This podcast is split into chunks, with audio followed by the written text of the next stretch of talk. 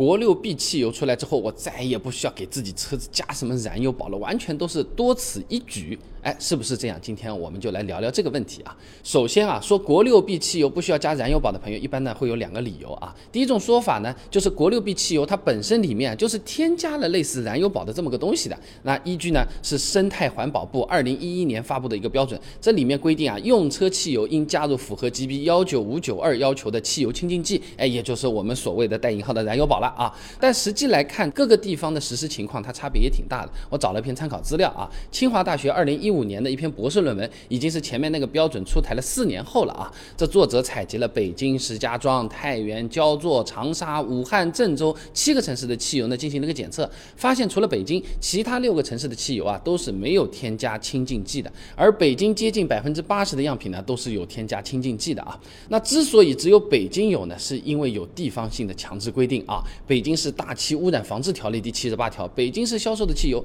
必须按照规定添加清净剂，而且呢，实际监管也是比较严格的。前几年就有加油站因为油品清洁性的不合格啊，罚款了十万块钱的新闻都出来了啊。而且前面说的这个标准早在二零一一年就发布了，现在才实施的国六 B 汽油啊，也根本没有必然的这个联系啊。那么自带的燃油宝这种说法经不住考证。那还有一种说法呢，就是国六 B 汽油它本身就更清洁了，所以说不需要加这个燃油宝。哎，这句话呢前半段还真的是有一定的道理的。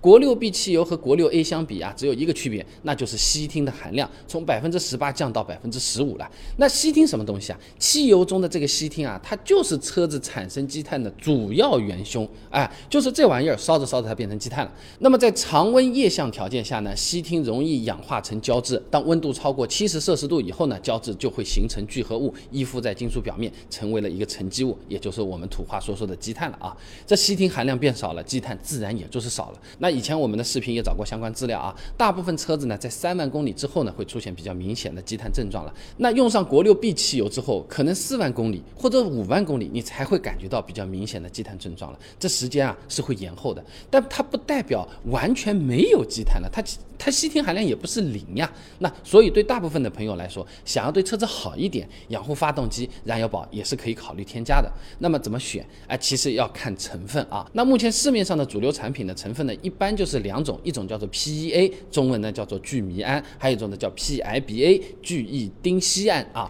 那从实际效果上来看的话呢，PEA 的清洁能力呢会更好一些。哎，也有论文做过实验啊，这 PEA 成分呢能够有效抑制直喷发动机进气阀处的这个积碳，相比 PIBA 的燃油宝呢，积碳少了百分之三十八，更适合现在的直喷车型啊。那这里我也打个广告，燃油宝呢我自家是有卖的，用的呢就是 PEA 的成分，而且呢我们也是定期送到国家石油石化产品质量监督检验中心来检测的。那你可以看到啊，模拟进气阀沉积物的指标啊是远优于国家标准要求的。有需要的朋友也可以点击下方链接了解一下。